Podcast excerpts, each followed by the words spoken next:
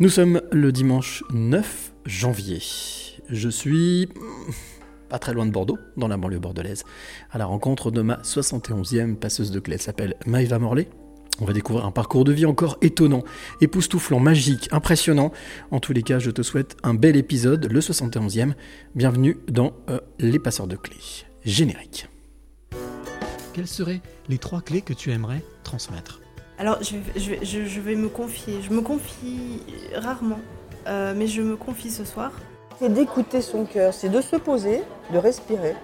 Il n'y a rien de mieux que la respiration. C'est oser les choses. Oser, c'est gagner. De ne pas pardonner, ça ne ramène personne et ça fait gagner les bourreaux. Sois pas un mouton et fais ce que toi tu veux être et, euh, et crois en toi et va de l'avant. Et je veux dire l'amour, parce que sans l'amour, les hommes ne sont pas grand-chose. Il faut être sûr de soi et se, répéter sans cesse que je suis euh, le maillon fort et je dois impérativement laisser la trace de mon passage sur cette terre.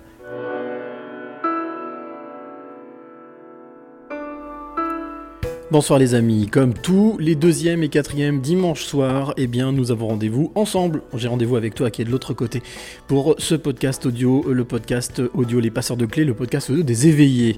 Je suis toujours très heureux de prendre ma choupinetta, ma petite Twingo, pour aller euh, sillonner les routes de France et aller à la rencontre de ces femmes et de ces hommes qui acceptent de se confier, de confier surtout leur parcours de vie et surtout de transmettre trois clés trois clés de vie. Bien entendu, elles seront pour toi à la fin de ce podcast. Et aujourd'hui, je suis très heureux d'être euh, à euh, presque 600 bornes de Lyon, de ma ville où j'habite. Je suis à Bordeaux, dans la banlieue bordelaise, à quelques kilomètres à peine de Bordeaux, du centre euh, bordelais. Alors aujourd'hui, il a plu. Hein. Depuis hier, qu'est-ce qui pleut, les amis? Alors bon, c'est pas grave, il paraît que la pluie, c'est très bon pour la nature. Alors tant mieux, tant mieux pour elle, tant mieux pour nous, parce que si la nature va bien, il y a de fortes chances pour qu'on aille bien. En tous les cas, je pense que la nature, on risque d'en parler justement avec notre invité aujourd'hui, et c'est jusqu'à 19h, 19h et des brouettes. Mon invité s'appelle Maëva Morley. Euh, je t'assure, reste bien branché et écoute bien tout ce que tu vas, euh, tous les mots qui vont passer tout ce que Maëva va te raconter, parce que tu risques il y a de fortes chances pour que tu risques de t'y retrouver, ou tout du moins, peut-être d'y retrouver des choses qui vont te toucher. Alors Maëva, ben, elle est juste en face de moi, voilà. Maëva Morley, eh bien c'est euh, ma 71e passeuse de clé aujourd'hui. Et alors comment, euh, comment décrire Maëva? Eh bien, Hier je suis arrivé tranquillement de Lyon, elle m'a accueilli avec un grand sourire, avec une amie, Astrid, qu'on salue d'ailleurs, euh, qui était présente. Et puis, et puis voilà, on a passé une fin d'après-midi ensemble, la soirée, et puis la journée aussi. c'est pas souvent que je fais ça, de passer comme ça un long moment avec mes invités, mais ça a été très agréable parce qu'on a pu partager de plein de choses, on a pu discuter sans batailler, on a pu échanger sans euh, s'écorcher, hein, euh, ce qui est un peu, c'est un peu compliqué en ce moment, mais en tous les cas, comme quoi c'est possible d'échanger, de discuter, de ne pas forcément être d'accord sur tout, mais en tout cas justement c'est ça la liberté, c'est de pouvoir s'exprimer tout en respectant l'autre, et je suis très heureux d'accueillir donc Maëva dans ce podcast qui pour moi a sa place puisque c'est une éveillée. Donc bienvenue Maëva. Avec le micro, c'est mieux, voilà. Bonsoir. Bonsoir et très heureuse d'être ici avec toi. Bah écoute, en fait, moi je suis très heureux d'être ici chez toi, parce qu'en fait on est d'abord chez toi. Euh, merci de m'accueillir, merci euh, à toi, à ton époux, à tes enfants de m'avoir accueilli, de m'avoir euh, hébergé, et puis surtout de bah, d'accepter de participer à ce podcast, parce que je sais que c'est jamais très simple, de, enfin forcément toujours simple, de parler de soi, de parler de son parcours, euh, et puis de, vouloir... Euh, alors le son est presque inaudible, c'est ce qu'on me dit. Alors le son n'est pas bon, le son est saturé. Alors là les amis, je ne sais pas quoi faire parce que ça fait déjà plusieurs fois qu'on me le dit. Euh, alors là, hop, est-ce que... Voilà, on va régler le son comme ça, hop, normalement, là ça devrait... Est-ce que c'est meilleur? Est-ce que le son est meilleur maintenant? Peut-être, j'espère. En tous les cas, je vais essayer de parler un petit peu plus loin. Peut-être que le son sera un peu moins saturé. Euh, normalement, ça devrait être un peu moins saturé, je pense. Voilà, ça devrait être mieux. Alors, euh, donc comme j'étais en train d'expliquer justement, oui, donc euh, on va passer une, heure ensemble à peu près pour parler de ton parcours de vie, de pourquoi, pourquoi est-ce que tu fais, hop, pourquoi est-ce que tu fais ce que tu fais aujourd'hui? Mais avant de parler de ce que tu fais aujourd'hui, euh, j'aimerais d'abord te, poser cette question que je pose à tous mes invités, euh, qui est, euh, de manière à ce que celle ou celui qui écoute, qui est avec nous, pouvoir puisse s'immerger avec nous, justement. Déjà, première chose, premier exercice, Maëva, c'est de décrire un petit peu le lieu dans lequel nous sommes. Aujourd'hui, nous sommes dans notre maison familiale, celle de Samuel et, et de moi-même. D'accord. Euh, c'est une chartreuse qui se situe dans le Bordelais. Elle s'appelle Sainte-Colombe. Euh, on y est depuis cinq ans. Ouais. Elle a une valeur assez forte pour nous puisqu'elle nous déjà on s'est mariés dans cette maison. D'accord. J'y ai fait naître ma quatrième enfant qui s'appelle. Clotilde, qui est née le premier jour du printemps. Et on accueille également beaucoup de voyageurs Airbnb euh, qui viennent du monde entier. Et donc elle a, euh, on va dire, elle a une âme. Et en plus, quand on a visité cette maison, on s'est euh, j'ai rapidement croisé une dame qui était au, au seuil de la porte Mhm.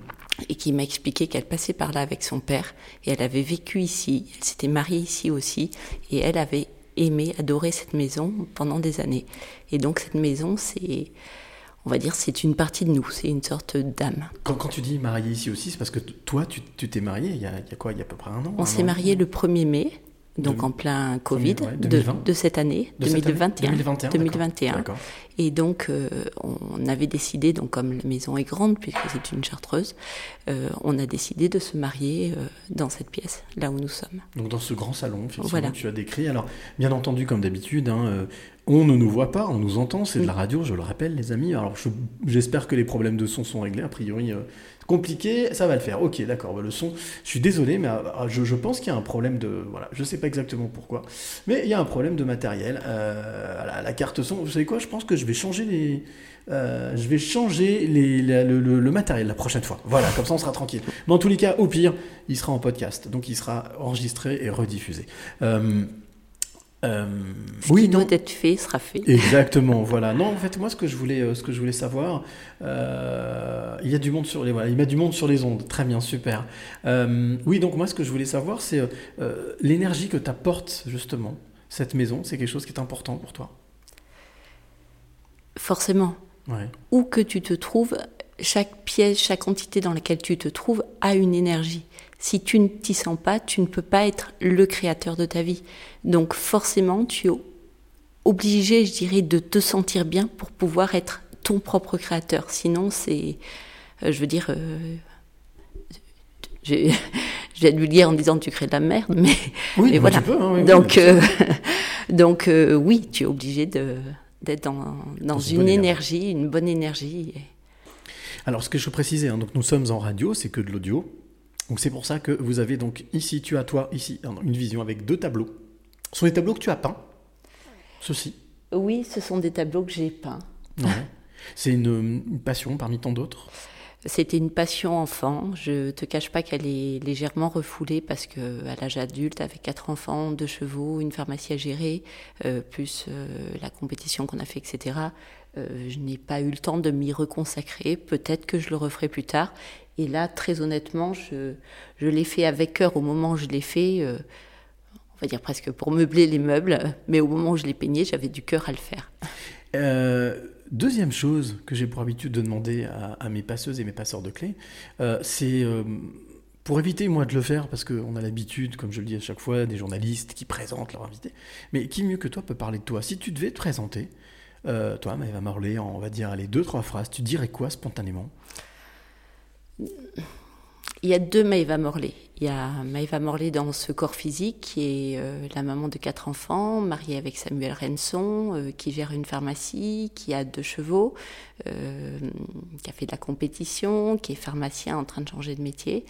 Et il y a l'âme de Maëva Morley qui, qui fait partie de l'ensemble de l'humanité. À nous tous, on forme un tout et on appartient à ce tout et on a ce tout en nous et on a la, la force et le, le pouvoir de, de tout créer ensemble. Bon, ça c'est important par contre. Tout ce que tu viens de dire, on a parlé d'énergie, on a parlé de d'âme, on a parlé des deux personnes que tu es, que tu représentes. En quoi est-ce que c'est quelque chose que, qui, qui t'a toujours habité, qui, t'a, qui a toujours été comme ça C'est quelque chose qui a toujours fait partie de toi? Non, je, quand j'étais enfant, je suis née de deux parents qui étaient athées. Euh, donc euh, je ne croyais absolument pas en Dieu, euh, bien au contraire, euh, je croyais principalement en moi. C'est pas mal, c'est bien déjà. Et voilà. Et, et on va dire qu'à 35 ans, en ayant eu la, la chance de d'avoir le sentiment d'avoir tout fait, tout eu. Euh, c'est-à-dire que j'avais eu ma pharmacie, j'avais eu deux ou trois enfants, j'étais mariée, j'étais dans un, une belle situation de vie. euh, eh bien, j'ai eu le sentiment, c'est peut-être dingue, mais euh, de m'ennuyer, euh, même de m'emmerder, je peux pas dire autre chose. Ah, C'est un mot à la mode. Hein, Voilà. On peut y aller. Et là, euh, et là suite à mes grossesses, je me suis demandé ce que je faisais sur Terre et pourquoi j'étais là et est-ce que j'étais là pour m'emmerder encore euh, 50 ans dans ma vie. Euh, et voilà. Et du coup, euh, suite à ce sentiment-là, euh, bah, ma grand-mère qui était professeure de philosophie, euh, au moment de mes grossesses, etc., ça m'a révélé des choses. J'avais envie de me plonger dans des bouquins de philo. euh, beaucoup de personnes me parlaient de religion. euh, ça me touchait. J'avais envie de comprendre aussi. Tout le monde disait ben, est-ce qu'il y a un Dieu Est-ce qu'il n'y a pas de Dieu Est-ce que ça existe D'où on vient? Et toutes ces questions existentielles me revenaient, mais en plein nez. Et j'avais vraiment envie et besoin de comprendre ce, ce qu'on était. Et du coup, euh, je, ben, comme j'avais pas de religion, euh, je me suis dit, ben, écoute, il y en a qui te disent faut être musulman, d'autres qui te disent faut être bouddhiste, d'autres qui te disent faut être euh, juif, etc. Et là, moi, je me suis dit, ben, écoute, cherche, il y a bien un mode d'emploi quelque part, cherche en toi, essaie de voir. Et là, ben, je me suis dit, ben, qu'est-ce qui pourrait être comme mode d'emploi intemporel, euh, sans euh, euh, que tout le monde puisse voir, aussi bien les personnes riches que pauvres, euh, dans le passé, dans le futur, et qui ne bouge pas et que tout le monde puisse. Et là, du coup, je me suis dit, ben, la nature, elle est partout, intemporelle de tous les temps, qu'on ait des palmiers, des, des- ou des arbres, ça reste, ce sont des arbres, qu'on ait des étoiles, on les voit tous, etc.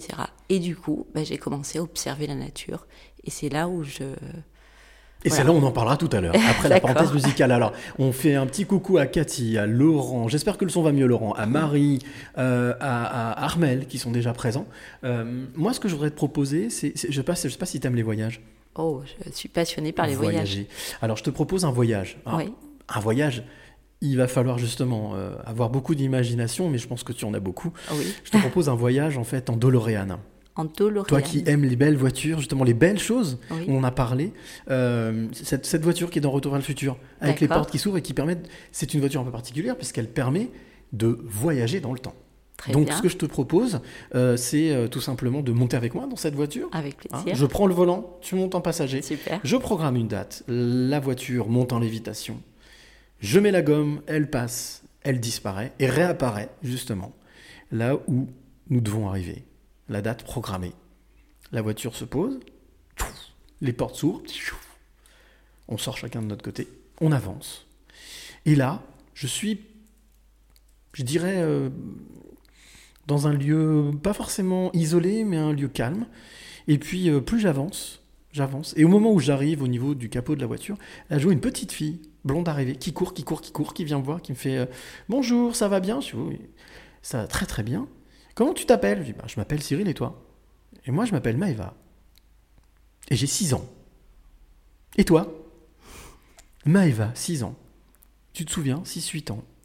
Tu as des souvenirs euh, précis de, qui était cette euh, jeune fille? Oui, tout à fait, j'ai des souvenirs. Euh, Maëva, 6-8 ans, euh, euh, période, période de l'enfance où, donc euh, CE2, on va dire, des parents, des parents en couple euh, en train de se séparer, en train de divorcer, euh, une sensibilité euh, exacerbée, heureuse, heureuse d'être là, une, une mère assez exigeante, un père confident justement sur, sur cette séparation, Maëva écoutant les uns les autres, les regardant, des grands-parents qui essayaient d'expliquer euh, tiens, euh, ta mère a fait ci, tiens, ton, ton père a fait ça, et, et euh, pauvre enfant, tu devrais en souffrir. Et en fait, j'en souffrais pas forcément, j'avais le sentiment d'être dédoublée de ce corps. Je, quand j'étais avec ma mère, j'étais bien chez ma mère. Quand j'étais avec mon père, j'étais bien chez mon père. On entendait les, les, ce que les uns avaient à dire sur les autres. Et en fait, le sentiment que j'ai, c'est plus ce que les adultes, les grandes personnes disent aux enfants qui sont plus douloureux que ce que les enfants vivent vraiment. Quand les enfants finalement sont des enfants de parents divorcés ou tout ça, ce qu'ils vivent d'un côté, même si c'est aux antipodes de ce qu'ils vivent de l'autre côté, l'enfant a sa capacité de, de s'adapter et chez l'un et chez l'autre. Ce qui est dur pour l'enfant, c'est le discours de ce qu'il, ce qu'on, l'étiquette qu'on veut lui donner, de l'étiquette qu'on veut lui donner. Oui, en fait, ce que tu es en train de m'expliquer, c'est que ce qui est beaucoup plus compliqué à gérer pour l'enfant, c'est pas vraiment ce qu'il est en train de vivre, C'est ça. mais c'est l'image qu'on lui donne de ce qu'il est en train de vivre. Exactement, exactement. C'est l'image qu'on lui donne de ce qu'il est en train de vivre. Et alors justement, comment est-ce que tu fais à ce moment-là? Comment est-ce que cette petite Maëva de 6-8 ans fait pour, euh, on va dire, ne pas forcément, euh, j'allais dire, prendre en considération ou, ou on va dire rester dans sa réalité à elle? Eh bien, Maïva, pour rester dans sa réalité à elle, euh, euh, a beaucoup de sport, on va dire, la chance d'avoir du sport, et la chance, euh, dès que les moments deviennent trop durs pour elle, la capacité de, de s'évader via ses rêves, via des dessins, justement, tu parlais des tableaux. Et toi, ouais. Euh, à 6-8 ans, Maëva s'exprimait beaucoup par euh, le dessin. Et donc, euh, dès qu'elle était en classe, que ça devenait difficile, euh, elle, euh, elle gribouillait ou dessinait des chevaux, des belles maisons, des, sur ses classeurs. euh, et donc, toute ma, mon enfance, euh, c'était la capacité de m'auto-évader et de, et de rêver dès que, dès que la vie me paraissait, euh, dès que ça devenait dur pour moi. Le rêve a toujours été un, un refuge, ou en tout cas un- un po- une possibilité pour toi, justement. de- Exactement. comme une sorte de, de, de faillite spatio-temporelle. Exactement, Ouais. et un gros refoulement enfant, puisque c'était quelque chose, on me, on me reprochait d'être trop rêveuse, et, et c'était justement dans la famille où, où les personnes, les adultes étaient assez autoritaires, et le rêve n'était pas forcément bien vu ni autorisé. Euh, et justement, dès qu'on me le reprochait, plus on me le reprochait, et plus je partais dans mes rêves, et j'avais une capacité, euh, à peine un, adulte levait la voix, hop, euh, auto-dédoublement, si j'ose dire, et immédiatement dans, dans, dans mes rêves. Le corps était là, mais l'esprit était ailleurs. Tout à fait, D'accord. tout à fait. Et, et c'est quelque chose qui t'a tenu, euh, on va dire, là on parlait de 6-8 ans, mais on, Mm. va grand, on va pousser un petit peu euh, à l'adolescence. Pareil, Mm. c'est quelque chose qui t'a énormément servi ou c'était un petit peu plus compliqué? Euh, L'adolescence, euh, moins de souvenirs, plus une jeune fille assez introvertie, euh, à essayer de, de lutter pour s'accrocher, puisque scolarité euh, dans une famille autoritaire avec des médecins euh, anesthésistes brillants, un grand-père ingénieur, etc., on n'avait pas le droit à l'échec, si j'ose dire. Donc il fallait que je m'accroche pour travailler et on me demandait de d'être à ma place et de et de faire un cursus, si j'ose dire, scientifique et, et de m'accrocher. Donc euh, j'étais plus euh, à essayer de, dès que j'avais des moments de pause, à essayer de comprendre mes, mes cours, euh, donc assez solitaire et à essayer de m'accrocher, de travailler. Et bien sûr, le rêve ne me quittait pas puisque je montais aussi à cheval, je faisais du sport et donc euh, dès ces moments-là, je continuais à, Mm. à rêver dans ces moments-là. Mais est-ce que ça veut dire que euh, malgré tout, tu as quand même réussi, puisque aujourd'hui tu le disais tout à l'heure, hein, tu es pharmacienne de métier, mais est-ce que ça veut dire que tu as réussi à t'accrocher à ce qu'on te demandait, c'est-à-dire à tu as réussi à trouver un sens ou du sens au fait de d'avoir une carrière scientifique? Alors, si tu veux, c'est un, c'est un mix des deux. Je ne refoule pas mon passé. Je me suis dit que euh, je sais que je suis à cette place, que j'ai choisi cette vie-là de manière inconsciente et, et, et je suis heureuse d'avoir eu, aujourd'hui, je remercie mes parents et je suis heureuse d'avoir eu l'enfance que j'ai eue qui justement m'a permis de m'offrir tôt à ma seconde partie de vie.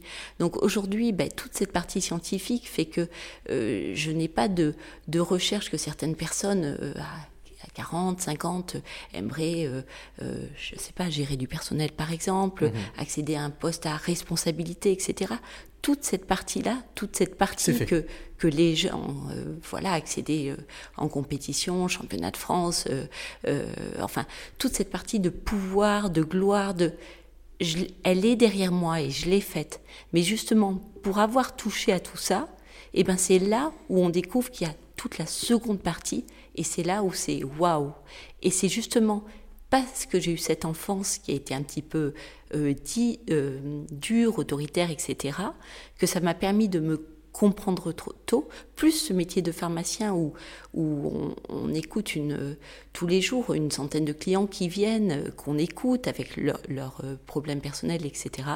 Et, et le fait d'être à l'écoute de l'autre, entendre les pathologies des uns des autres, fait qu'on a une compréhension, donc déjà avec les études du corps humain, de la physiologie, et, et du, de la psyché de l'humain, et qui fait que du coup, euh, on accède à ce qu'on appelle des niveaux de conscience euh, euh, ou des niveaux vibratoires peut-être euh, différents et, et plus tôt que d'autres personnes. Ah, il y a des réactions. Cathy qui nous dit Monde cartésien que le monde scientifique. Vous avez su, au-delà de cela, ouvrir une autre porte dans votre conscience vers la spiritualité.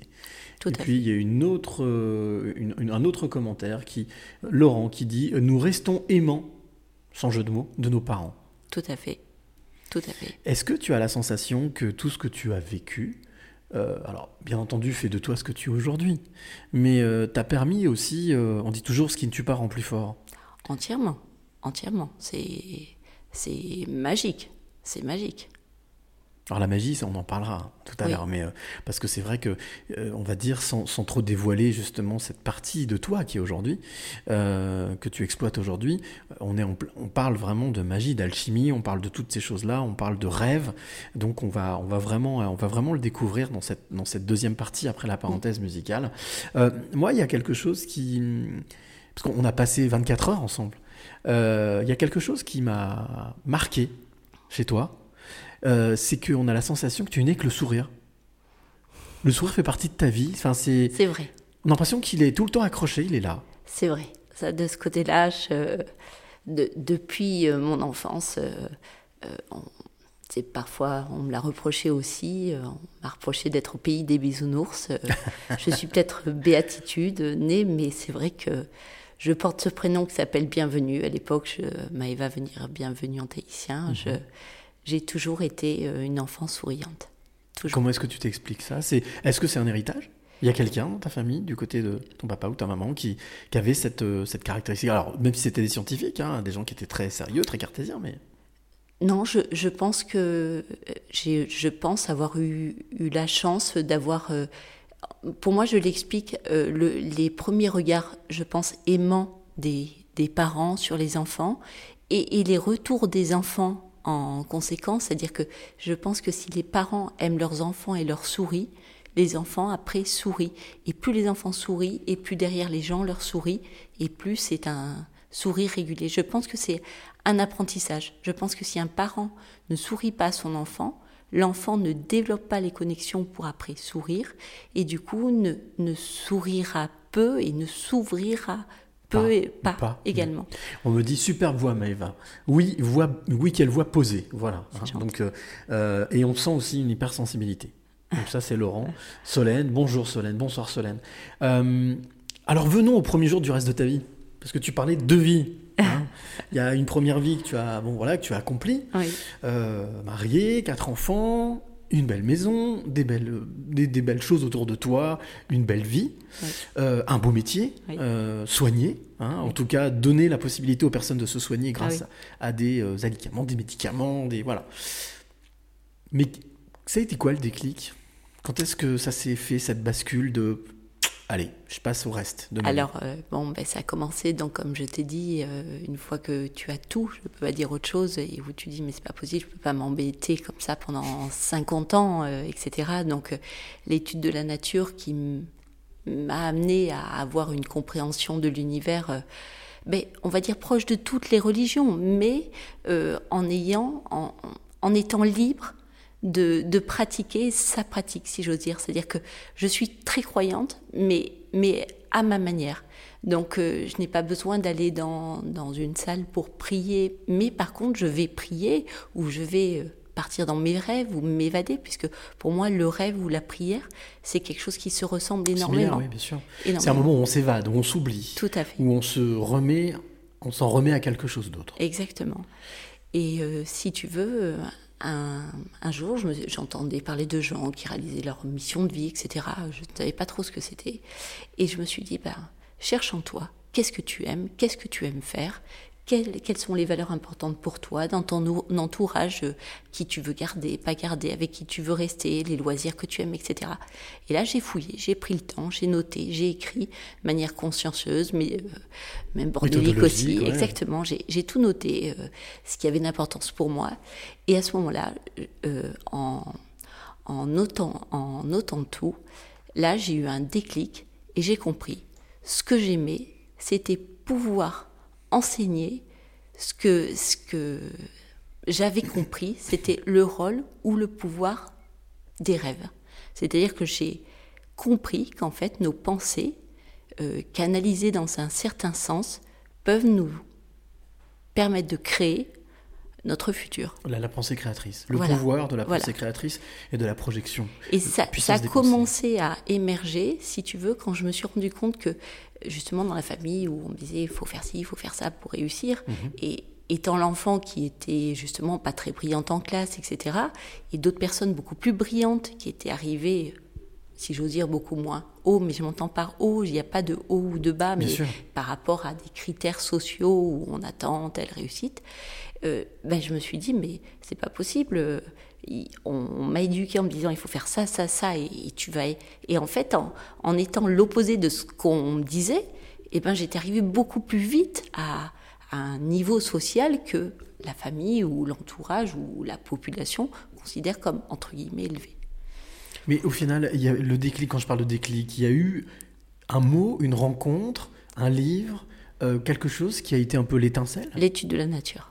L'étude de la nature, le fait de te plonger. De regarder la nature. Complètement. De regarder, de comme je dis, tu regardes euh, les feuilles d'un arbre, elles sont toutes et différentes et similaires. Donc, euh, comme à l'image des hommes, nous sommes tous et différents et les mêmes. Et nous sommes tous reliés aux racines et les racines ramènent à la source. Donc nous tous, les feuilles de l'arbre, eh ben, nous formons qu'un, un tout, et ce tout est en nous, en chacun de nous. Si j'ai bien compris, en fait, on parle d'émerveillement. Totalement. Mais l'émerveillement revient, remonte à l'enfance.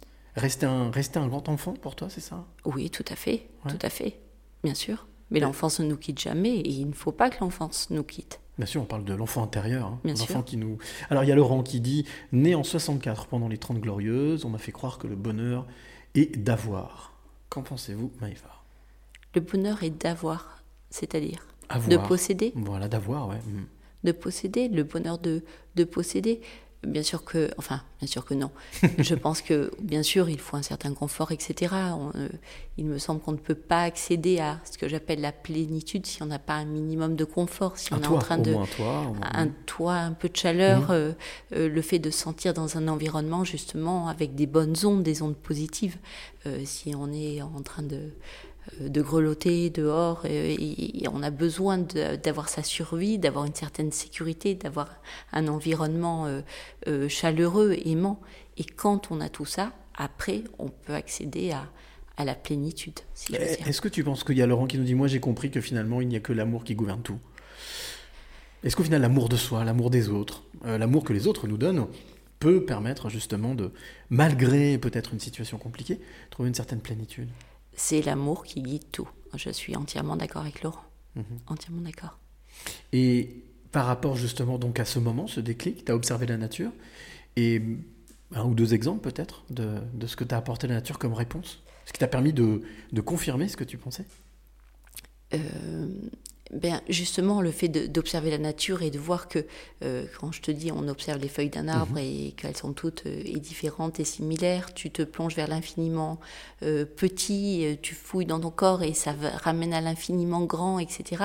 Et que tu comprends que nous tous, nous formons qu'une unité, etc. Qu'on final qu'à l'infiniment grand aussi est ridicule, petit. Et, et, le monde est un village, c'est ça. Dit. Et là, tu comprends que tout est dualité, c'est-à-dire que tout et son contraire revient au même, et souvent on dit euh, l'amour est proche de la haine, etc. Enfin, mm -hmm. bon, je ne veux pas non plus choquer certaines euh, consciences, etc.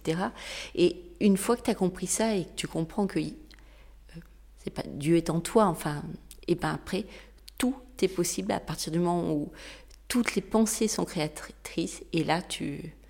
Je vais pas dire que tu t'en, enfin tu t'en donnes à cœur joie. Une fois que tu as compris ça, tout est possible, et, et là c'est porte ouverte à, à tout. Et c'est là où, dans la deuxième partie, ben, euh, création, nos, nos, limites. Et c'est ce que je suis partie pour enseigner. Bah, écoute, c'est magnifique. Tu, me fais, tu fais la transition toi-même. Deuxième partie. Ce que je te propose, ça fait déjà une demi-heure qu'on discute tous les deux. C'est qu'on écoute, on fasse une petite pause musicale. Avec plaisir. Euh, il s'appelle Théo Nicolet. Alors, c'est spécial parce que c'est quelqu'un que j'ai reçu le mois dernier. C'est un violoniste euh, qui fait des- des- de la prestation et qui fait des performances violon, mais moderne. Un peu, tu vois, bon, c'est voilà, il a son violon, il se balade. Alors, il va dans les boîtes de nuit ou alors euh, il va dans des euh, fêtes privées et il reprend des morceaux, il crée des morceaux. Là, ce que je te propose d'écouter, c'est un morceau qui nous avait joué en direct dans mon appart, dans une- un autre podcast que je produis qui s'appelle Dans ta face. Le prochain numéro, le cinquième, aura lieu d'ailleurs ce vendredi 14. Il s'appelle Théo Nicolet. Ce que je te propose, c'est d'écouter Opus de Eric Prydz. C'est un morceau relativement connu, mais qu'il a remis à sa sauce. On écoute ça, et puis on se retrouve juste après pour continuer justement dans cette deuxième partie Super. et de parler euh, de rêve, de magie, d'alchimie. Ça te va? Impeccable. Allez, on se retrouve tout de suite, les amis. On écoute Théo Nicolet avec le titre Opus de Eric Pritz.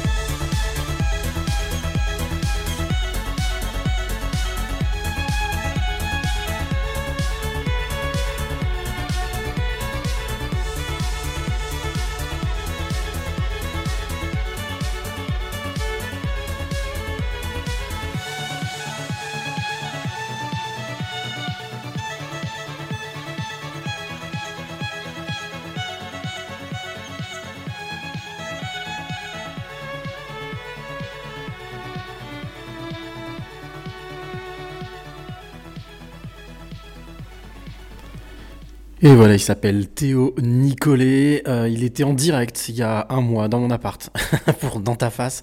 Euh, et voilà, et c'est le titre s'appelle Opus de euh, de, de, de, Eric Pritz. Euh, donc, petite parenthèse, euh, bien entendu, avec nos amis, avec mes amis, euh, Vanessa, Mehdi et Alex, on remet la sauce. Et bien, vendredi prochain, vendredi, dans mon appart, ce sera le cinquième de Dans ta face.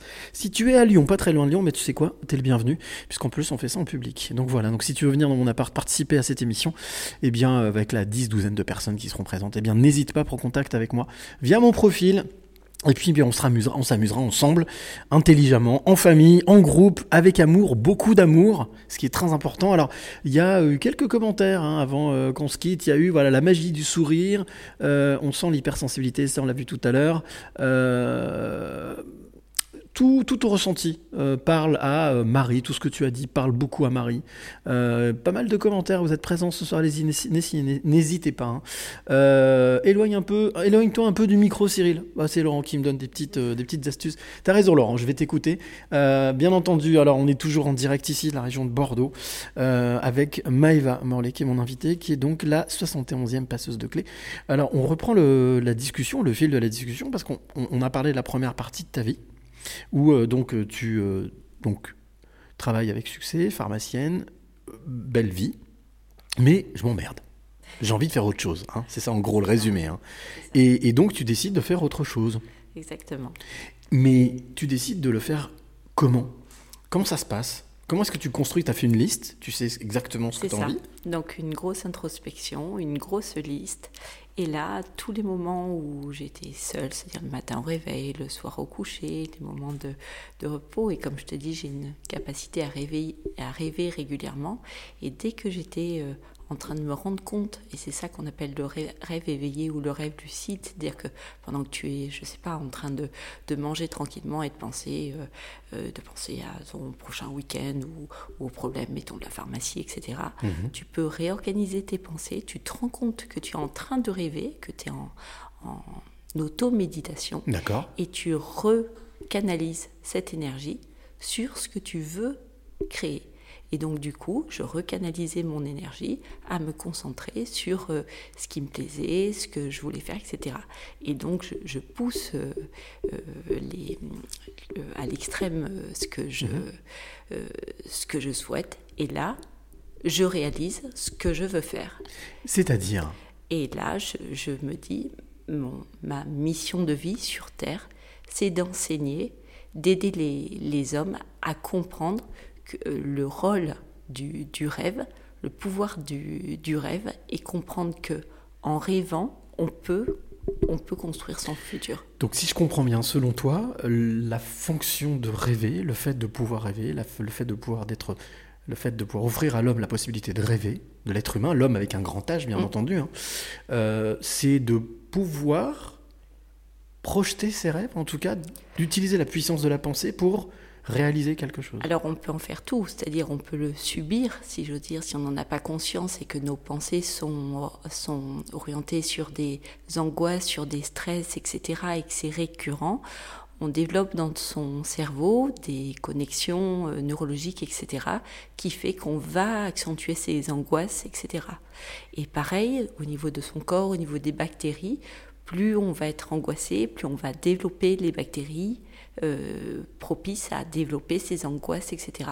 Et si par contre on oriente nos pensées et qu'on les canalise sur nos rêves, eh bien on développe les connexions de ce point de vue-là, les bactéries de ce point de vue-là, et tout avance dans un certain domaine. Est-ce que ça veut dire que au final, C'est un entraînement après. Donc c'est un- un entraînement au quotidien, euh, mais euh, de chaque minute. Mais est-ce que ça veut dire que est-ce que ça veut dire que chacun nous avons le pouvoir sur nous-mêmes Euh, pour moi, oui. Après, chacun n'en aura pas forcément conscience. Euh, Je ne veux pas non plus choquer les mentalités. Des, personnes n'ont pas forcément la même façon de vivre les choses et, sont, entre guillemets, enfermées dans certaines souffrances, dans certaines connexions. Et il leur faudra plus de temps pour pouvoir... encore une fois, c'est comme un... Comment dire tu prends quelque chose de, de, vierge, il est plus facile de le façonner. Tu prends une pâte à modeler Bien vierge, Mhm. il sera plus simple de la façonner dans le sens que tu souhaites Mhm. que si elle a déjà été façonnée dans un autre sens, qu'elle est séchée et que tu veux après l'humidifier, etc., pour la refaçonner à ta manière. Ça veut dire qu'il faut accepter de déconstruire, en tout cas de, de déprogrammer pour reprogrammer, pour... euh, Pour un adulte, oui. Mhm. Et surtout pour des enfants, les aider, et c'est ça que je souhaite faire aussi, les aider à se... Parce que dès l'âge de 8, 9, 10 ans, ils ont la capacité de s'autoprogrammer aussi avec des bonnes... bonnes on s'entend par bonnes, hein, il n'y a pas de bons, de mauvais, etc. qui leur correspond. Mais des connexions qui leur correspondent pour pouvoir créer la vie qu'ils euh, qu'ils souhaitent. Alors, tu as un exemple, justement, de, de, de- de choses que tu as vécues, que tu as, qui, t'ont, qui, qui, te sont arrivées? Bien justement, quand euh, je me suis rendu compte de ce pouvoir et de- du fait qu'en fait, depuis tout enfant, j'ai toujours euh, eu cette capacité à rêver et à voir concrétiser les choses, je me suis dit, mais c'est fantastique, il faut que je puisse euh, l'enseigner. Et, je me suis demandé à qui je vais l'enseigner, comment. Et je me suis dit, bah, c'est pas compliqué, tu as des enfants, t'en, as, enfin à l'époque c'était trois, euh, t'en as trois, ben propose-leur. Donc j'ai pris mes trois enfants, euh, un par un, je me souviens très bien, dans la chambre à côté, je leur ai dit, ben voilà, ma fille s'appelle, ma fille aînée c'est Héloïse, et je lui ai dit, Héloïse, euh, est-ce que tu as des rêves, est-ce que tu aimerais elle me dit, oh maman, je suis très bien, mes copines, etc. J'ai rien envie de changer, tout va très bien. Bon. Je prends ma cadette, euh, Faustine, euh, qui avait euh, 9 ans, et, euh, et moi, elle me dit, ben, euh, tu sais, on monte à cheval dans la famille, c'est moi, c'est pas trop mon truc, euh, je préférais euh, danser. Et là, bah, je me dis, pas de souci, euh, creusons là-dedans. je prends mon téléphone et je commence à lui montrer qu'est-ce qui te plairait dans la danse, etc. Et je lui montre, et il y avait de la gymnastique, euh, danse classique, etc. Et là, son choix se porte sur un, un ballet de l'opéra, et elle me dit, c'est ça que je veux faire. Bon, en même, je me dis, bah, très bien, les tutus, les paillettes, c'est ça qui doit la, la faire rêver, mais pourquoi pas. Et je lui dis gentiment, euh, bon, tu sais, euh, alors je ne connaissais rien à l'opéra, et je lui dis, euh, tu sais, je, je crois juste que, bah, et j'ai même pas osé lui dire que, mais en moi-même, je me disais, mais les gamines, elles ont commencé à 3-4 ans, enfin, hyper tôt, la danse, danse classique, etc. Euh, elle, elle a 8 ans et demi, 9 ans. Est-ce qu'au final, c'est pas un peu trop tard? Ouais. voilà, est-ce que c'est pas trop. Mais je, je lui ai pas dit parce que je me dis, c'est pas à moi de commencer alors que je, je les prends pour leur proposer un. D'aller vers leur rêve, c'est pas à moi en tant que maman de commencer à dire attends ton rêve cocotte, euh, arrête-toi là. et, euh, et donc. Euh, Pour aller jusqu'au bout de la, du, du- du test, justement. ouais. Exactement. Et donc, comme j'y connaissais rien, un premier nom me vient euh, Opéra Paris. Opéra de et Paris, ouais, ouais. Voilà, c'était au moment des, des sélections. Puis il y avait des tailles poids. Je commence à mesurer ma Faustine, à peser ma Faustine. Elle était pile dans, dans les normes. Et, et je lui dis, mais euh, tu sais, ça, ce qu'ils font, euh, c'est des professionnels. C'est quelque chose qui te plairait en tant que professionnel, en tant qu'amateur. Non, non, professionnel, etc. Donc, euh, bah, pas de souci. Euh, et donc, je commence à en parler à, Samuel qui me dit oh, bah, si elle veut faire de la danse, euh, nous, on n'a pas le temps, etc. Mais sinon, bah, t'as qu'à l'inscrire à Blanquefort, tout ça. Et en moi-même, je me disais mais si vraiment elle veut devenir professionnelle, il y a peut-être d'autres écoles, etc. Mais, et puis, en. En se euh, comme Faustine insistait, en se renseignant, bah écoute, je- vais te dire, hein, en tant que maman, euh, n'ayant pas de limite, je me suis dit, bah, n'y connaissant rien, euh, il y a quand même un opéra à Bordeaux, je pourrais peut-être euh, me renseigner à l'opéra, il y a peut-être des danseurs, etc., qui pourraient voir si la petite peut avoir des aptitudes, ou etc. Et bah, j'ai en- envoyé sur Messenger un message au, directeur de l'opéra de Bordeaux, qui gentiment m'a répondu, alors c'était inouï, et qui m'a dit, ben oui, il y a des écoles euh, sur Bordeaux, et qui m'a cité quelques noms d'écoles. Et à ce moment-là, ben, j'ai appelé une école de danse qui s'appelait Vanessa Feuillat, et, euh, et j'ai demandé si quelqu'un pourrait peut-être voir la petite qui dit qu'elle voudrait danser, qu'elle voudrait devenir professionnelle là-dedans, euh, parce qu'en fait, les sélections de l'o- l'opéra, de l'école de danse à Paris, je peux pas citer son nom parce Non, que c'est, on va dire, un- ils aiment euh, travailler, c'est une sorte de sanctuaire et ils aiment travailler dans leur, euh, dans leur milieu et je respecte leur choix. Et, euh, et donc, tout ça pour te dire que. Euh, euh, ben, au moment, euh, donc les sélections, leur sélection était en septembre-octobre, Mhm. et, euh, et donc on, se retrouve à aller donc à l'école de danse de Vanessa Feuillat. Un professeur de danse accepte de la voir et lui donne un premier cours. Je, je filme Faustine. Et son père lui dit en rentrant, bah, écoute, si vraiment c'est ça que tu veux, eh ben, entraîne-toi. Et Faustine de nous dire, ben, moi le matin, au lieu d'aller au centre aéré, elle avait 8 ans et demi, et ben, dans ce cas-là, je vais m'entraîner. Et elle prend son petit iPad, regarde le cours, et au passage, je lui avais acheté, j'ai trouvé sur Internet un masterclass d'un professeur euh, de justement cette école de danse à Paris, et, qui, euh, et du coup, Faustine regarde son iPad, et, euh, et au bout d'un mois, ben, la professeure avait dit, ben, euh, On la revoit? on la revoit. Mmh. Et au bout d'un mois, elle me dit, mais qu'est-ce qui s'est passé? J'ai dit, bah quoi? Euh, Vous lui avez fait prendre des cours ou quoi? J'ai dit, bah non, non, pas du tout. Mais elle me dit, elle danse comme quelqu'un qui danse depuis, depuis plus d'un an. Enfin, j'ai dit, bah non. Et je lui dis, bah voilà, elle a juste décidé d'elle-même de s'entraîner le matin. euh, au lieu d'aller à la- au, au centre aéré, elle prend une heure tous les matins et s'entraîne devant son DVD. Et ce que je n'avais pas compris, c'est que la gamine s'était mise à rêver d'elle-même, elle rêvait devant son, DVD et du coup progressait en s'entraînant et progresser avec ses En se pensées. projetant. Et les Mm. pensées ont une capacité à augmenter, à multiplier.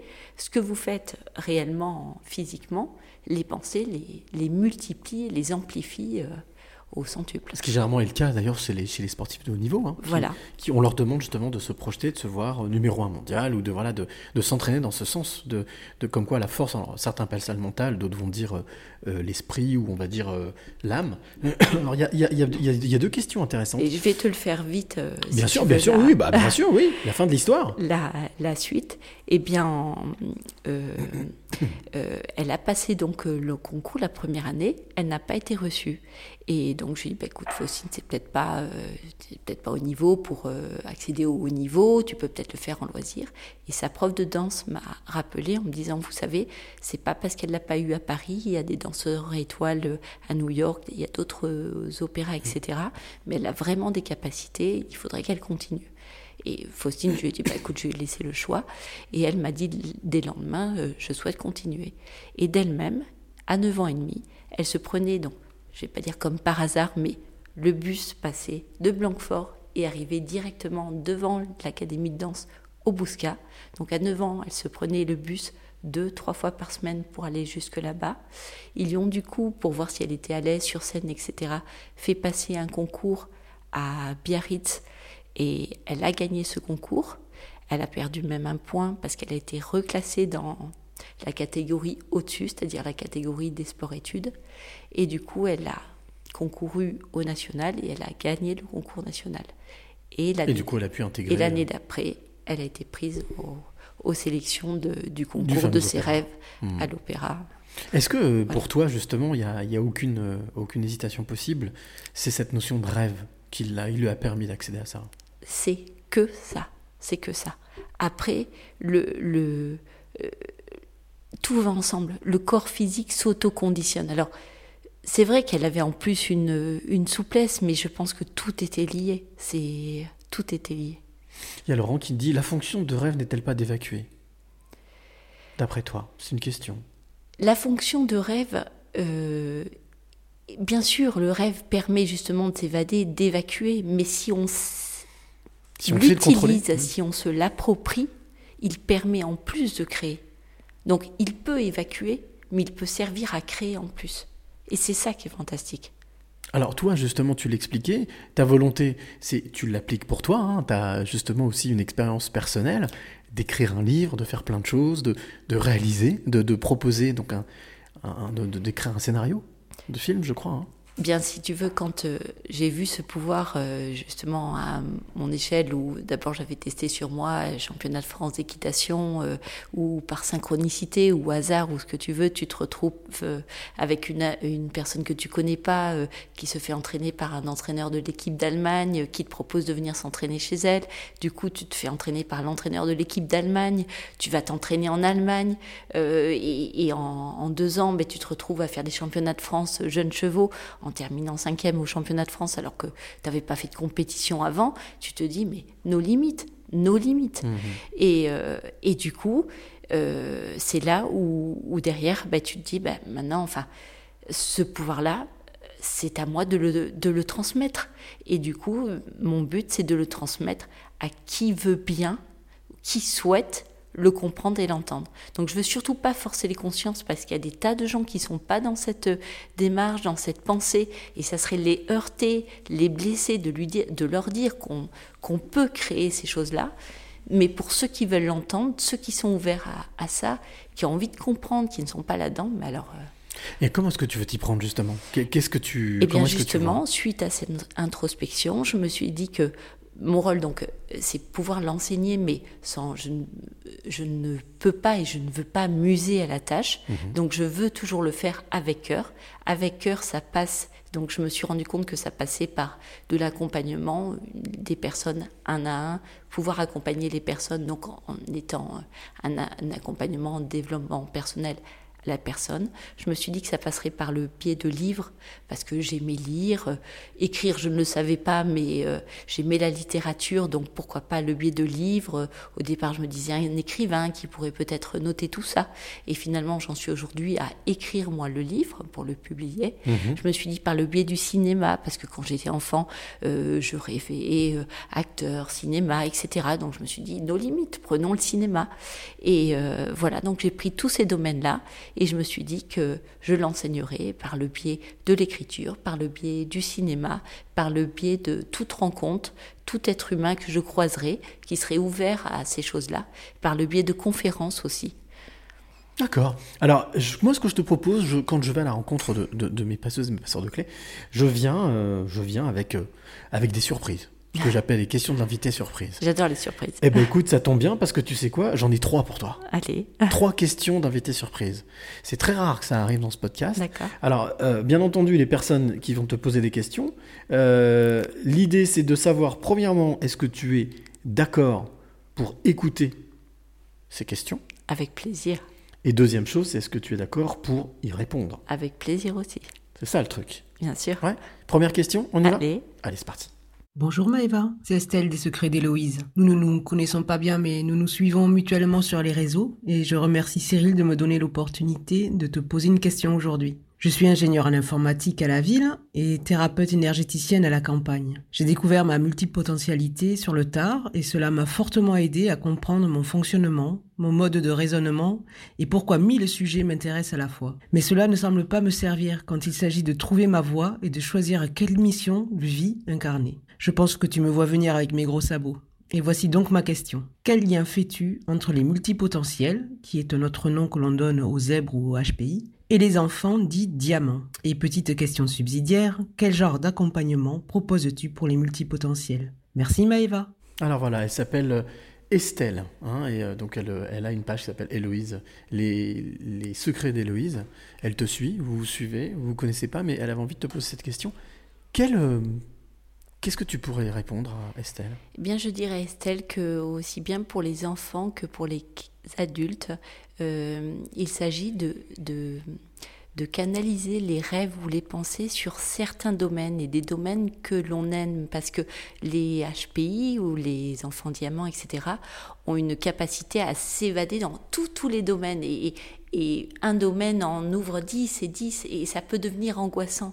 Donc à un moment donné, il faut je pense qu'il faut se centrer sur ce qu'on veut voir émerger. Donc si c'est une mission de vie, regardez ce qu'on euh, aime, les, les goûts qu'on a aussi bien par exemple dans la famille, si on euh, se crée comme un tableau de peinture, qu'est-ce qu'on aimerait voir créer sur cette toile? Donc je ne sais pas, si on aime la couleur rose, eh bien on met du rose. Et on va pas les mettre du noir si on n'aime pas tellement le noir. Donc si on aime, je ne sais pas, et pour créer une mission de vie complète, eh bien il faut prendre les domaines qu'on aime, donc regarder les sports qu'on aime, mais les sports qui peuvent être en harmonie avec la vie de famille qu'on aime et le métier qu'on aime.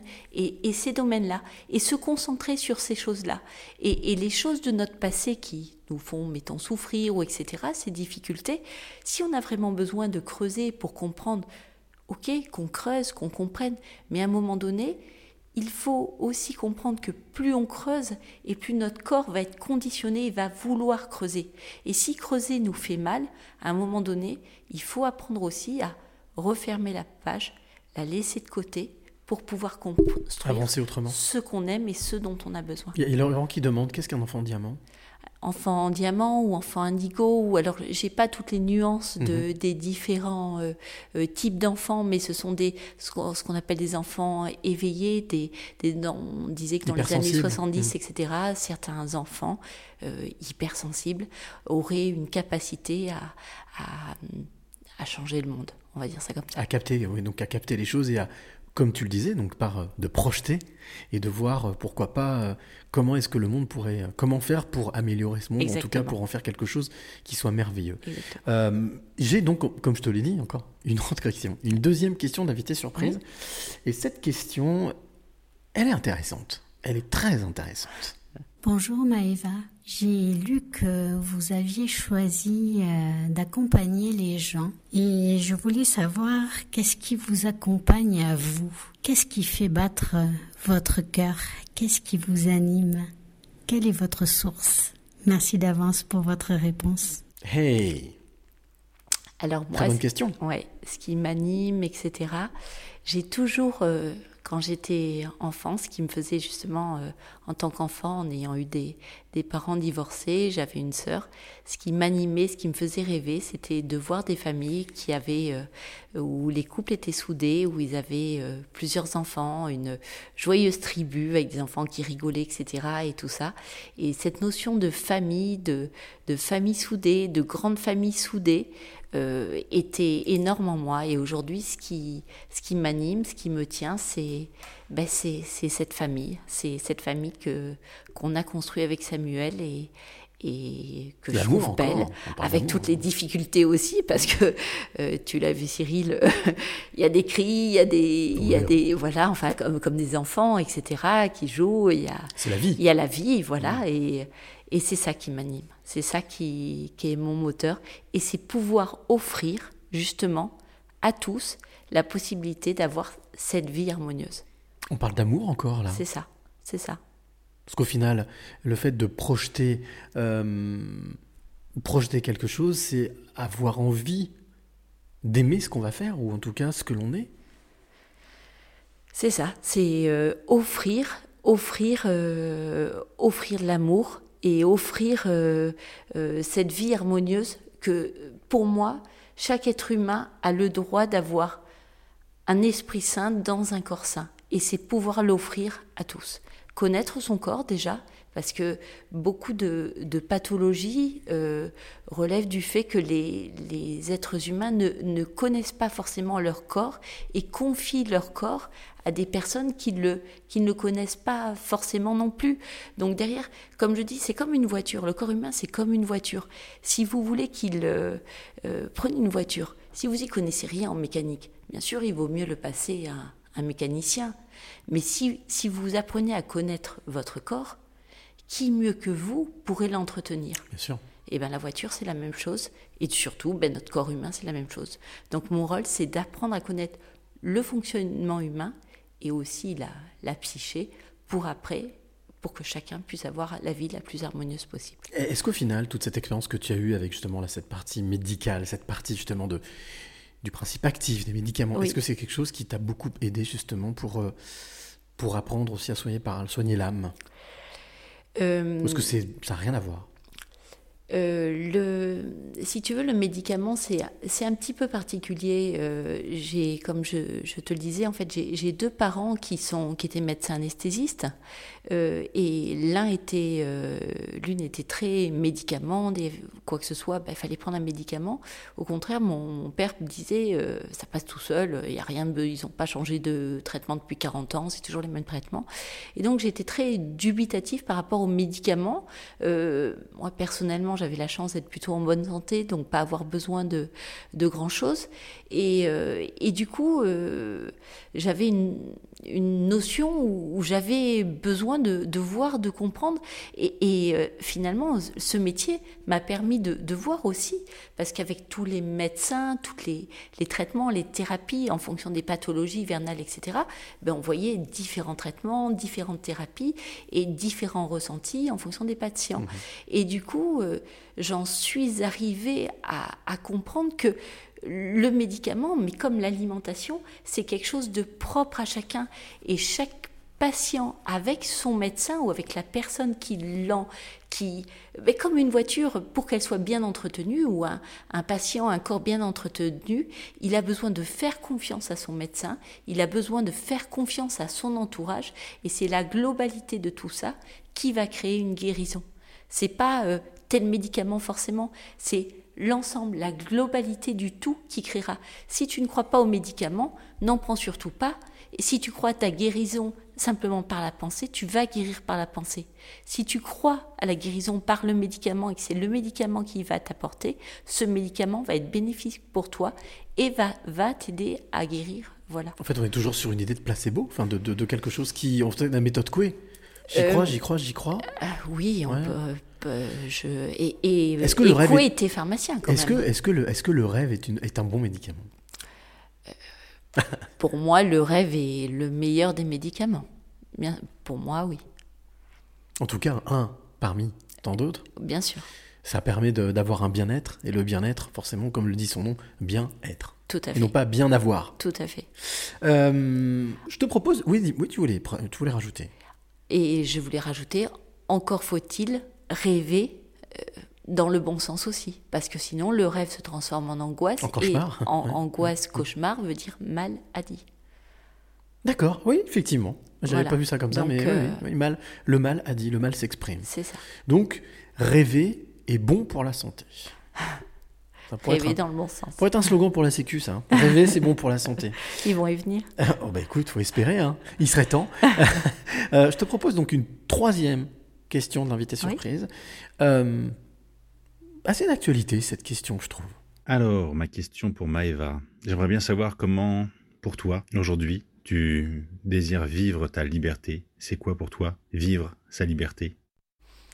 Voilà, ça c'est Thomas, Thomas Penin qui te pose cette question, qui est d'ailleurs aussi un passeur de clés, Thomas. Vivre ma liberté, c'est déjà à chaque instant me sentir en harmonie, en adéquation avec moi-même, c'est-à-dire ne pas forcer mon corps dans des extrêmes, c'est-à-dire ne pas le pousser dans certaines...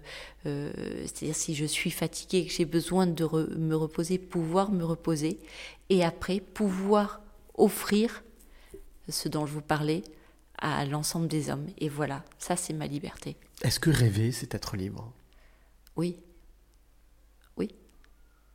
Donc au final, rêver, c'est, on disait, bon pour la santé, mais ça permet aussi de, d'être libre, de rester libre, et, et- et- et libre, heureux.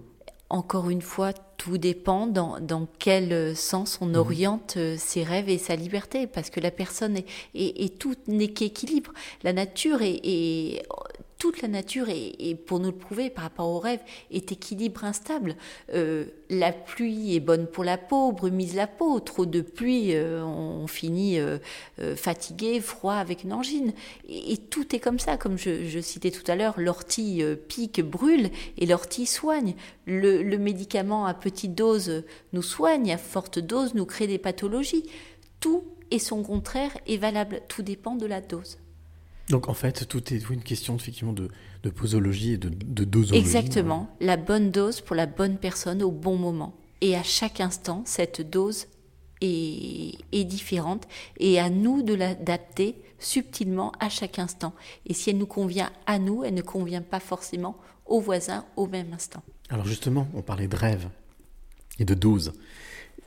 Peut-être un petit conseil que tu peux donner ou une petite, euh, peut-être une petite info pratique euh, applicable euh, tout de suite. Comment est-ce que, comment est-ce qu'on peut justement accéder à ce, à cet état de conscience, mais en même temps un état de rêve qui permet d'être efficace et de pouvoir justement projeter? Eh ben très, pour te le faire très rapidement et donner un max de, de- d'infos à Mhm. tout le monde, euh, ce qui, il s'agit d'activer la glande pinéale. Donc euh, pour l'activer, plein de méthodes. Du sport, tu cours sur place, tu bouges, euh, trans, etc. Et quand on arrive à presque un état limite vertige ou quoi que ce soit, là tu te poses Et là, tu es dans cet état euh, le matin au réveil, entre veille et sommeil, le soir au coucher, après que tu aies mangé. Pourquoi les gens ont dit oh manger, manger? Mais parce que le fait de manger amène cette hormone de bien-être. Cette hormone de bien-être nous permet de nous plonger dans, dans nos rêves. Donc pourquoi les gens ont besoin de manger après un coup de stress? Simplement pour retrouver les bonnes hormones dans le corps, pour pouvoir s'évader, comme on disait tout à l'heure, dans les rêves. Ça fait partie du ça fait partie du voilà. Il y a Laurent qui nous dit avons-nous véritablement les moyens de nos beaux rêves? Je pense connaître ta réponse, mais bon, je pose la question. Euh, est-ce qu'on a tous, est-ce qu'on est tous égaux euh, On a parlé de liberté, mais est-ce qu'on est tous égaux face à ça? Est-ce que on peut euh, Pour pouvoir retrouver les moyens de nos beaux rêves, il faut pouvoir déjà se retrouver seul. Beaucoup de gens n'accès ont du mal hmm. sont dès qu'ils ont du temps se retrouvent par exemple devant la télé se retrouvent avec un ami au téléphone et ne prennent pas le temps de partir dans leurs états pour se retrouver dans les états de rêve. Ils veulent tout, pas meubler le temps, mais c'est toujours la télé. L'angoisse du vide. Euh. C'est même pas l'angoisse, je pense que c'est l'habitude. On est créé dans des schémas où, bah, je sais pas, on rend du travail, on regarde la télé, on rend du travail, on appelle un copain, on rend du. Voilà. Ou le matin, je me lève, allez hop, je pars, le petit-déj, le machin, et je suis partie. Et en fait, il faut prendre le temps de se retrouver en soi. Le matin, quand on se lève, et eh ben, prendre un petit peu de temps pour, pour se plonger avec soi-même quand on est entre l'état de, de, veille et de sommeil. Quand on rentre du travail, avant d'aller embaucher par exemple, prendre cinq minutes dans la voiture, fermer les yeux avant d'aller au travail. Quand ça devient dur, qu'on en a trop, et que là on dit oh vite vite, faut accélérer. Non, là au contraire, on ralentit, on sort, et là on peut se plonger dans les rêves. Alors vous allez me dire, c'est pas toujours facile. Il y a des métiers où on peut pas quitter son métier comme ça. Là, si je suis fatiguée, je peux pas dire, tiens, je pose le micro, euh, au revoir, merci, je pense. Mais c'est ce qu'il faudrait faire. Tu l'as fait tout à l'heure pendant le, pendant le titre, hein, pendant la parenthèse musicale. J'ai vu que tu as fermé les yeux. Exactement, parce qu'il y a toujours des. Il y a toujours des moments de pause. Des comme moments dit, qui nous le. Comme dit Laurent, il faut être. Voilà il faut prendre conscience et être euh, à l'instant présent. Des choses, et des choses bêtes. Par exemple, je ne devrais même pas dire ça, mais tu es en train de conduire et tout d'un coup, tu es coincé dans les bouchons. Plutôt que. Enfin, il n'y a pas de plutôt. Hein, si tu as besoin de râler, machin, vas-y, râle, crie, etc. Mais tu peux aussi fermer les yeux. À ce moment-là, tu te plonges dans tes rêves. Et ça, si tu le fais euh, plusieurs fois par jour, tu deviens un rêveur professionnel. Si tu orientes ça, si ça sur, sur tes, tes plus grands rêves et eh ben, tu te retrouves à rêver lucidement 24-24. C'est-à-dire que pendant que je te parle, j'avance sur euh, mes projets, mes mmh. rêves, et voilà. C'est un, apprentissage. C'est un, apprentissage. C'est ça. C'est ça. Euh, Maëva, pour la blague de fin d'émission, que me conseillez-vous? Pour le mal de gorge ah Oui, ça c'est Laurent, c'est un blagueur. Donc, euh, eh ben, il faut rêver, tout simplement. Voilà, il faut projeter que tu n'as pas mal à la gorge, que tu vas être, que tu es en short de bain, que tu vas aller au bord de la plage, que tu vas faire un magnifique voyage. Mais en tous les cas. Et on euh, n'en oublie pas le corps physique protégé de manière mécanique, parce que c'est comme une voiture, il y a, y a aussi le corps mécanique et le corps physique, et simplement le fait de fermer de manière mécanique la, la bouche fait que la trachée, etc., se retrouve relubrifiée, retapissée, mhm. et du coup derrière, la gorge se protège. Pourquoi on a mal à la gorge? Parce que l'air s'assèche, parce qu'on a trop parlé, trop crié, etc. D'où prendre le temps de prendre des temps de pause, des temps de silence, pourquoi pas, pour pouvoir justement euh, se réaligner, s'ancrer. Voilà. Alors Maëva, euh, on, arrive, on arrive presque à la fin, bientôt à la fin. Ah euh, je vais te poser cette question que je viens à chaque fois poser lorsque je vais à la rencontre de, mes passeuses et de mes passeurs. Quelles sont les, trois clés euh, de vie que tu aimerais donner ou transmettre à celle ou celui qui nous écoute ce soir?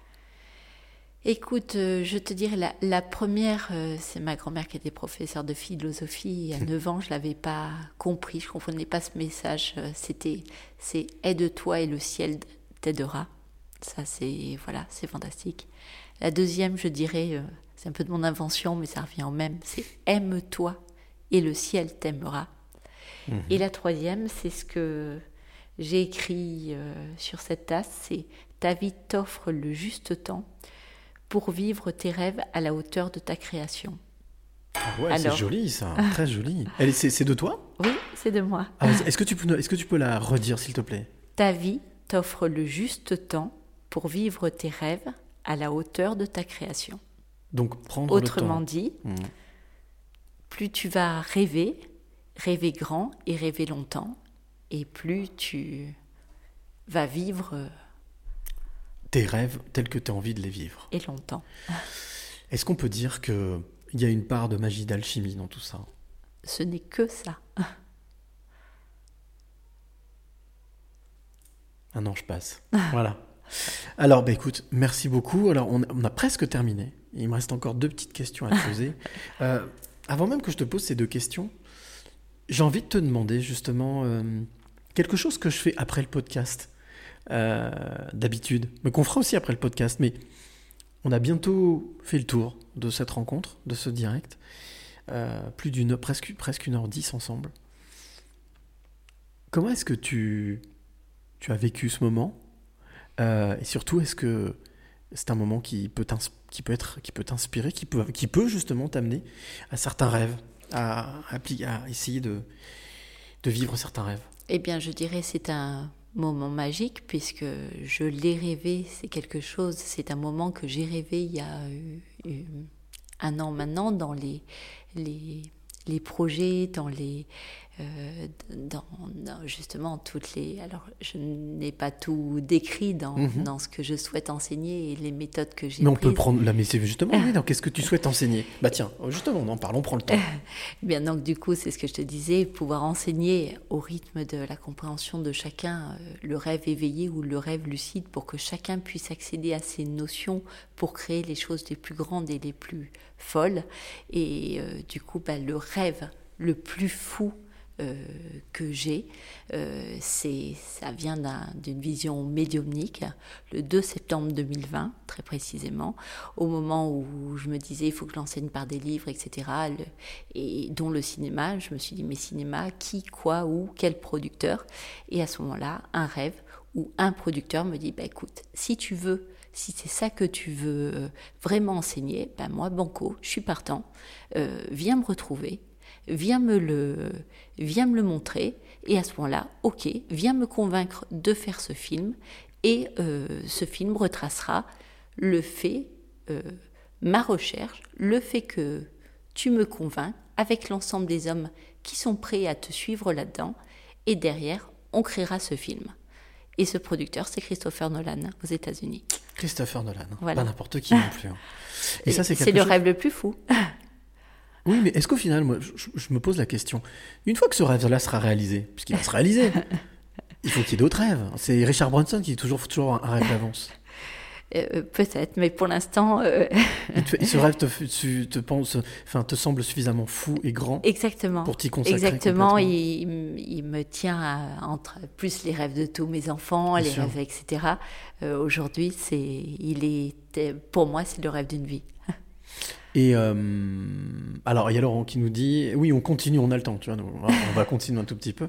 Et j'aime les personnes de belle expression, et vous en êtes, Maëva. Voilà. Donc, euh, tous les commentaires, bien entendu, toi qui es de l'autre côté. Et réciproquement en face. Oui, mais ça, je n'en doute pas. En tous les cas, n'hésite pas, hein, toi qui es de l'autre côté, si tu as encore ou si tu as des questions à poser euh, à Maëva, on, va, on a encore quelques instants ensemble. moi, j'ai envie de savoir, avant de te, de te, poser justement cette, cette question que je voulais te poser, cette avant-dernière question, Qu'est-ce qui te fait rêver au quotidien? Parce que là, on a parlé de rêves euh, qui semblent inaccessibles, mais pourtant qui sont faisables. Au quotidien, est-ce que justement, euh, on peut avoir des petits rêves, des petites choses, des petites envies? Est-ce que c'est euh, utile, selon toi? Après, alors, Bon, les grands rêves, ben, tu les vois, ce qui mhm. me tient enfin entre la, la, famille, les rêves de ma famille. Sans compter que le livre, c'est bien avancé hein, quand même. Hein. Le, le, livre, j'aimerais le, le, produire euh, courant de cette année. Oui, parce qu'il est, il est, enfin, en tout cas, il a bien avancé. il tu me disais 600 pages à peu près. Euh, bah, le livre, enfin, c'est en plusieurs euh, tomes entre guillemets, puisque il retrace la, la, la méthode et les rencontres pour montrer au jour le jour comment les choses se construisent pour arriver à ce producteur. Et ça, c'est un travail que tu fais depuis combien de temps Ce euh, travail d'écriture? Depuis le 2. Alors, l'écriture est, venue après, puis le rêve s'est passé le 2 septembre 2020. Mhm. Et l'écriture, euh, c'est à partir du moment où j'ai rencontré des personnes qui m'ont dit, mais finalement, puisque je pensais qu'il y aurait un écrivain qui serait intéressé pour écrire, puisque mon but, c'est pas moi de, de, prendre tout ça. Et du coup, euh, je pensais qu'un écrivain serait peut-être intéressé. Et une des personnes m'a dit, mais tu sais, qui a fait toutes ces rencontres de toutes ces personnes qui t'ont amené jusqu'à jusque-là. Euh, et du coup, c'est toi la mieux placée pour écrire. Mais mon but, c'est de donner à ce producteur ce scénario. Après, ce scénario lui appartient et derrière, il en fait ce qu'il en veut. Et l'ensemble des hommes qui nous accompagnent, qui sont dans cette énergie, qui veulent le lui remettre, ben voilà, tout le monde est le bienvenu dedans. Pour que lui ensuite puisse créer, ce... créer pour que ça puisse toucher un maximum de personnes. Exactement. Et que ces personnes puissent euh, comprendre qu'elles ont cette capacité de pouvoir réaliser Exactement. leur rêve. Exactement. C'est un joli, en tout cas, un, un joli challenge, un joli rêve qui, je suis sûr, deviendra réalité. J'en suis certain. En tous les cas, moi, si je peux faire quelque chose, je le ferai, bien entendu. Euh, donc, la, la, oui, l'avant-dernière question que je voulais te poser, c'est quel est le. Est-ce que tu as un héros une héroïne? Enfin, quelqu'un, une femme ou un homme, que tu considères comme un héros, une héroïne, qui euh, récemment, peut-être, t'a. t'a bluffé, t'a fait rêver, justement Nous tous. Nous tous? Nous sommes tous nos propres héros et nous sommes tous. Euh, voilà, des, des, héros, des héroïnes, et, et, on se vaut tous les uns les autres. Et il n'y a pas, je veux dire, euh, la personne qui se considère euh, comme stressée, angoissée, euh, plus bas que terre, etc., elle est aussi merveilleuse qu'une autre, parce qu'elle va, elle aussi, être un passeur et apporter autant à une autre personne. Nous sommes tous ouais. les anges les uns des autres. Parce que comme tu le disais tout à l'heure, tout se complète le bien a besoin du mal, le mal a besoin du bien, Exactement. le jour, la nuit. Et, et, pour passer d'un niveau à un autre, on a besoin de tous les intermédiaires. Mmh. Et, et celui qui se croit au niveau le plus haut, tout ça, peut repasser au niveau. Il n'y a pas de. Je commence à être. Il n'y a pas de niveau de haut, de bas, etc. Mmh. On est comme dans le yin et le yang. C'est constamment circulaire, euh, cette vague, avec tout. quand il y a le noir, le blanc qui réapparaît, etc. On dit toujours après le après l'orage vient le beau temps. Voilà. Dernière question que j'ai envie de te poser. Euh, si tu devais graver là, tu vois, devant, sur le fronton de ta maison, une, euh, une citation en lettres d'or, ce serait laquelle? Crois en tes rêves, ose, fonce. Euh... Crois en tes rêves, ose, fonce. Voilà. Et comme l'avait dit Mark Twain, je crois, hein, ils ne savaient pas que c'était impossible, alors ils l'ont fait. C'est ça.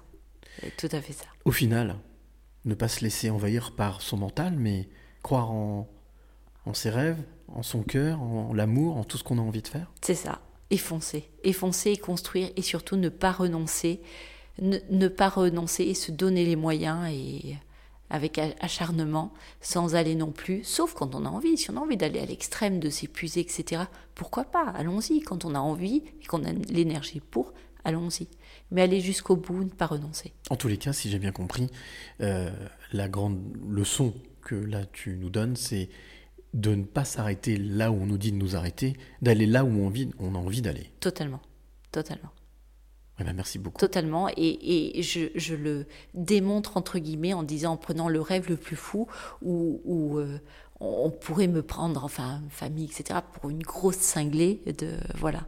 Donc il y a nos limites, nos limites. Nos limites. C'est ça. En tout cas, c'est un beau message, surtout dans les périodes qui courent.